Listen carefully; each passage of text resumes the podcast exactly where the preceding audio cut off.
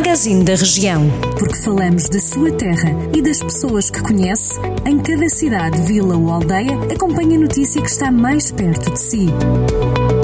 Magazine da Região. Edição de Rafael Santos. No Magazine da região de hoje começamos por ir até São João da Pesqueira, onde a autarquia vai disponibilizar vales escolares para o novo ano letivo, que podem ser levantados pela comunidade educativa. Segundo a autarquia, os vales escolares referentes ao pré-escolar e ao primeiro ciclo estarão disponíveis para levantamento nos estabelecimentos de ensino a frequentar, sob a responsabilidade das coordenadoras dos serviços de apoio à família do município.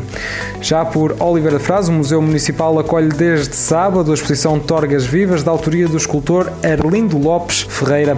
A mostra estará patente na sala de exposições temporária e a coleção integra 13 peças. De referir que a exposição ficará patente até outubro no Museu Municipal de Oliveira de Frades. Já por Sinfãs, a Câmara Municipal garante que vai investir cerca de 2 milhões de euros na educação.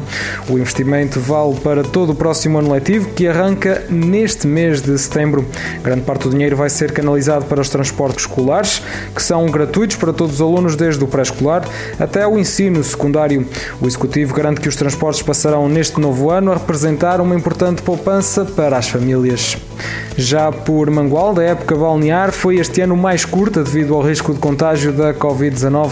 A praia artificial Live Beach abriu portas no final do mês de junho, praticamente um mês mais tarde, mas ainda assim a procura pelo areal ultrapassou as expectativas da organização. Cerca de 50 mil pessoas usufruíram do espaço entre veraneantes, locais, imigrantes, turistas oriundos de vários pontos do país e do estrangeiro.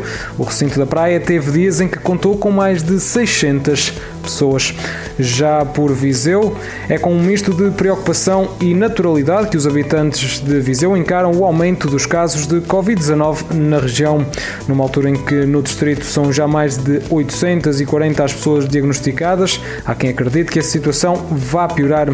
Pode ler estas e outras notícias mais desenvolvidas em permanência em jornaldocentro.pt. Jornal do Centro, a rádio que liga a região.